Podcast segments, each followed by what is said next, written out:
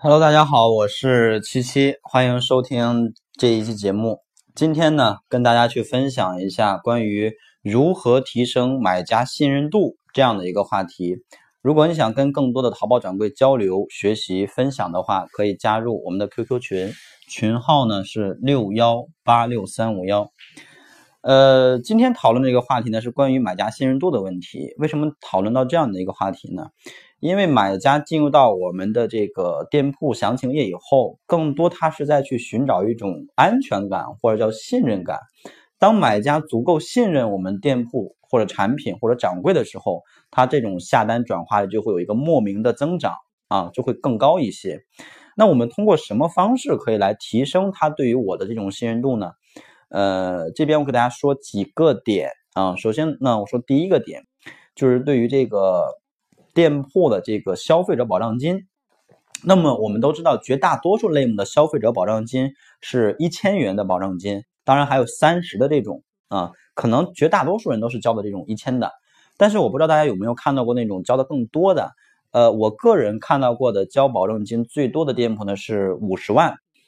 那么也有很多同学问到过我这样的一个问题，说，哎，这个保证金交的更多，会不会对宝贝有加权呢？但实际上，这东西你交一百万、交一千万，它都不会对你的流量有影响。但是这个东西它对转化率却有一定的帮助，尤其是一些类目，比如说像客单价比较高的，像家具啊、手机啊、电脑啊这样的一些类目，可能买一买一部手机买回来就要花个六七千、七八千的样子。那么这个时候，假如我的店铺消费者保障金是比如说十万，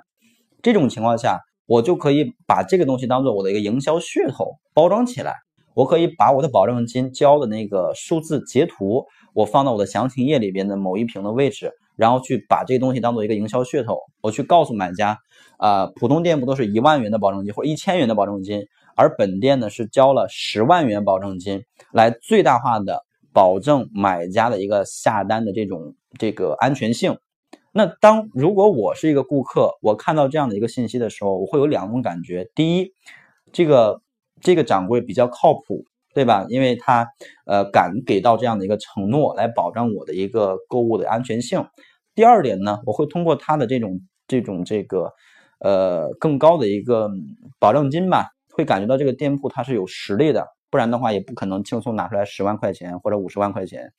对不对？所以它是能够去在一定程度上提升信任度的。那信任度提升了，是不是下单转化率也就会有一个更更高的提升了呢？所以这第一点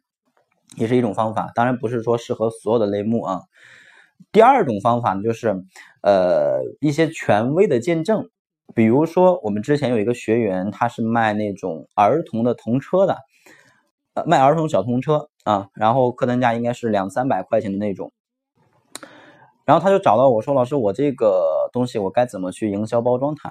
那么我们来考虑一个问题：对于购买童车的消费者来说，一般都是孩子的父母、家长或者说呃长辈之类的。那么当这一部分顾客他在去选择童车这个产品的时候，可能他们不会特别的去在意你这个童车是一百块钱还是一百二十块钱还是一百三十块钱，不会特别的在意价格，因为孩子对父母的爱都是无私的，他不会说为了。几块钱的这样的一个差价而去怎么样？但是他们会可能更担心或者更顾虑的一个问题就是，你这个童车的质量怎么样，或者说你这个童车的一个安全性怎么样？这个很关键，也很重要。如果说你能够去把买家的这个问题解决掉的话，那么他下单的概率非常会非常高。呃，然后我说一下我是怎么给那个学员去说的。我说，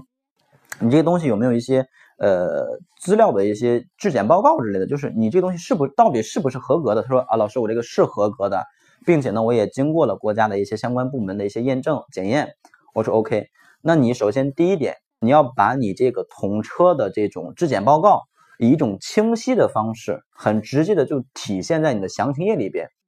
啊。通过这个质检报告，我可以给到买家的一个信息，就是说。我的这个童车是经过国家的正规部门检测安全合格的这样一个产品，你使用的话不会对你们家的孩子有任何的安全的危险，有保障了，对吧？这第一种。第二呢，就是我让他把那个童车的一些呃钢结，因为它那个是钢结构的啊，把一些横切面就是切开一辆童车，因为切开之后才能够更明显的看到它这个钢结构到底有多厚，对吧？把这样的一个横切面体现在这个消费者的这个面前，然后来做一个对比。比如说我们买一辆劣质的童车过过来，那劣质童车这个钢材可能就是一毫米厚，那么我们这辆童车的钢材呢是五个厚，五毫米厚。